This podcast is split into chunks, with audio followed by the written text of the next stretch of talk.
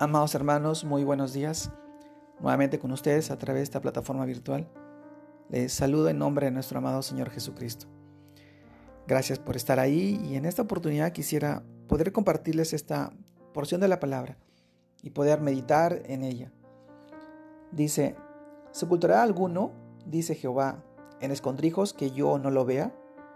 ¿No lleno, no lleno yo, dice Jehová, el cielo y la tierra?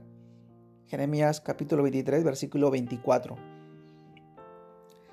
Amados hermanos, es curioso observar en todos los videos de robos, asaltos y crímenes que diariamente vemos en la televisión, en las que graban a los delincuentes en los momentos en que están haciendo sus fechorías.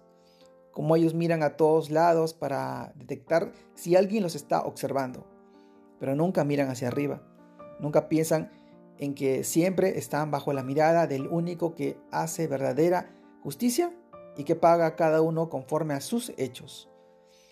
Porque sus ojos están sobre los caminos del hombre y ve todos sus pasos. No hay tinieblas ni sombría de muerte donde se escondan los que hacen maldad. Esto lo encontramos en el libro de Job, capítulo 34, versículo 21 y 22. Qué gran verdad quienes hemos creído en Jesucristo y permanecemos en su palabra, nos identificamos plenamente con el salmista cuando dice, oh Jehová, tú me has examinado y conocido, tú has conocido mi sentarme y mi levantarme, has entendido desde lejos mis pensamientos, has escudriñado mi andar y mi reposo, y todos mis caminos te son conocidos, pues aún no está la palabra en mi lengua, y aquí, oh Jehová, tú la sabes, toda.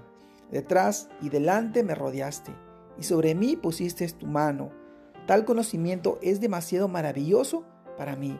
Alto es, no lo puedo comprender. Salmos capítulo 39, versículo 1 al 6. Qué hermoso salmo y qué preciso es y cuán detallado nos muestra cómo es nuestro amado Señor, nuestro amado Dios. A todo aquel que pretende buscar un escondrijo en el mundo para esconderse de, Jehová, él mismo le advierte en su poderosa palabra, hay de los que se esconden de Jehová, encubriendo el consejo, y sus obras están en tinieblas, y dicen, ¿quién nos ve y quién nos, conoce?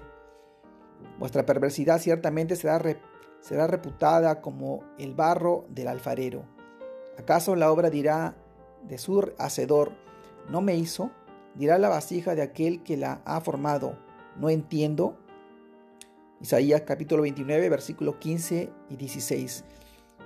Ante la omnipresencia de nuestro Dios Todopoderoso, ante la omnisciencia de nuestro Dios, nada está oculto y no hay cosa creada que no sea manifestada en su presencia.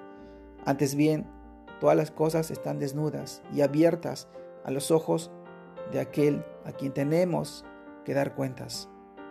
Hebreos capítulo 4, versículo 15. Amados hermanos, la omnisciencia y omnipresencia de nuestro amado Dios. Él es Dios Todopoderoso. Él está en todas partes. Él lo sabe todo. Te conoce a la perfección porque Él te creó.